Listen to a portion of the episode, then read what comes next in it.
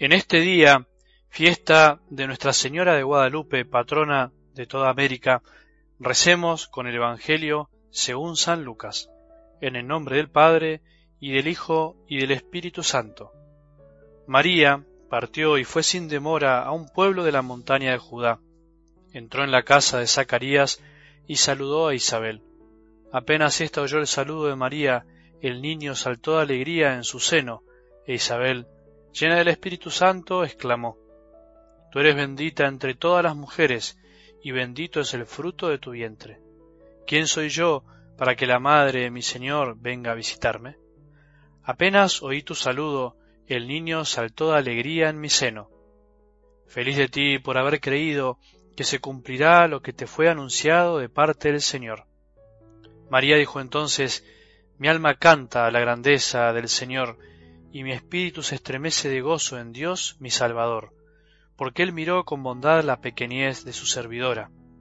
En adelante todas las generaciones me llamarán feliz. Palabra del Señor.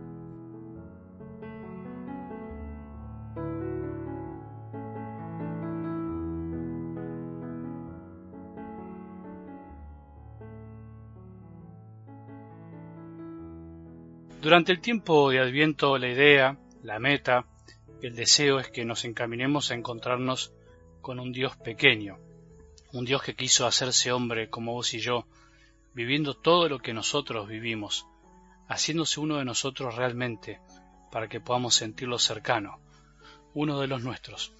Es lindo, por eso ir preparándose para dejarse sorprender, para que no sea un año más, para que no nos dé lo mismo.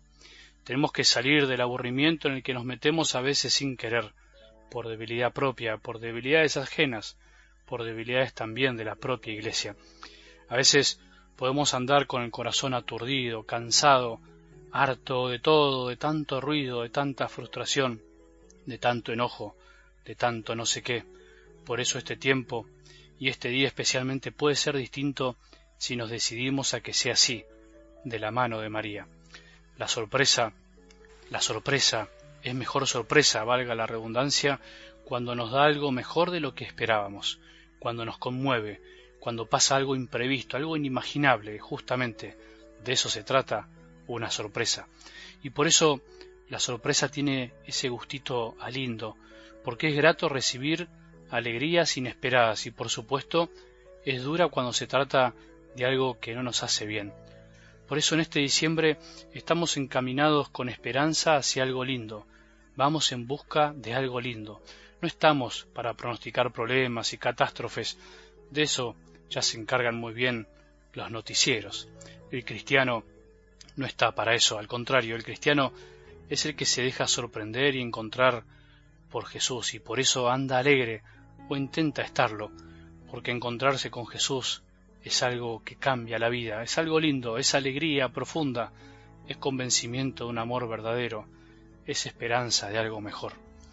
Qué lindo es continuar caminando así y dejarse sorprender con esta fiesta de Nuestra Señora de Guadalupe, patrona de toda América, patrona de todo México, a quienes saludamos de modo especial en este día, patrona de tantos lugares, de tantas instituciones, la guadalupana es una de las advocaciones marianas más amadas en el mundo, más linda, más significativa, de las que más gracias se han derramado a lo largo de la historia.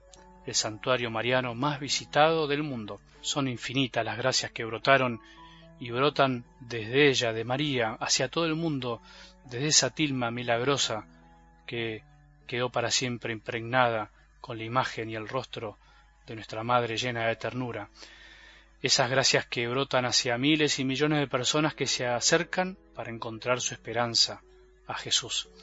Y hablando de sorpresas, ¿hay mejor día y evangelio para enseñarnos lo que significa ser sorprendidos por Jesús? La aparición de la niña, como la llamaba Juan Diego, es una de las sorpresas más lindas que recibió esta tierra americana allá por 1531. ¿Qué mano humana podría haber pintado una imagen tan bella, tan perfecta, tan llena de simbolismos y hacer que genere lo que genera la tilma de Juan Diego con la imagen de María de Guadalupe?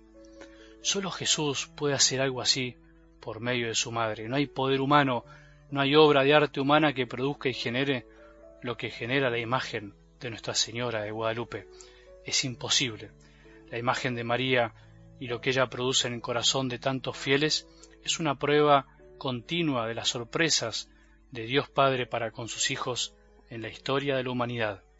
Algo del Evangelio de hoy nos muestra también algunas lindas sorpresas, como Isabel, por ejemplo, fue sorprendida por María y por Jesús ese día tan especial.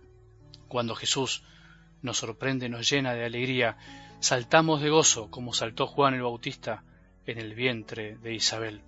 Es imposible no llenarse de alegría cuando Jesús visita de algún modo nuestro corazón. Qué lindo imaginar ese momento, qué lindo es dejarse sorprender en estos días. Podemos pedir este regalo para la Navidad. Pidamos ser sorprendidos por Jesús de algún modo, que Él se las ingenie para visitarnos, para despertarnos, para convertirnos. Solo una sorpresa de Jesús a través de María, portadora de Él, o a través de alguien que se transforme en mensajero de Jesús, o por medio de alguna situación, nos va a sacar de la modorra de la fe en la que muchas veces estamos. Solo eso nos va a sacar una verdadera sonrisa y que dure mucho tiempo. Eso es la Navidad, es la celebración de la visita de Dios al mundo, visita sorprendente que nadie esperaba de ese modo, nadie le imaginó, ni siquiera María. Por eso podemos preguntarnos hoy nosotros, ¿qué regalo estamos esperando? ¿Qué regalo le estamos enseñando esperar a nuestros hijos? Pensemos que nuestros hijos esperan lo que nosotros y la familia les enseña a esperar.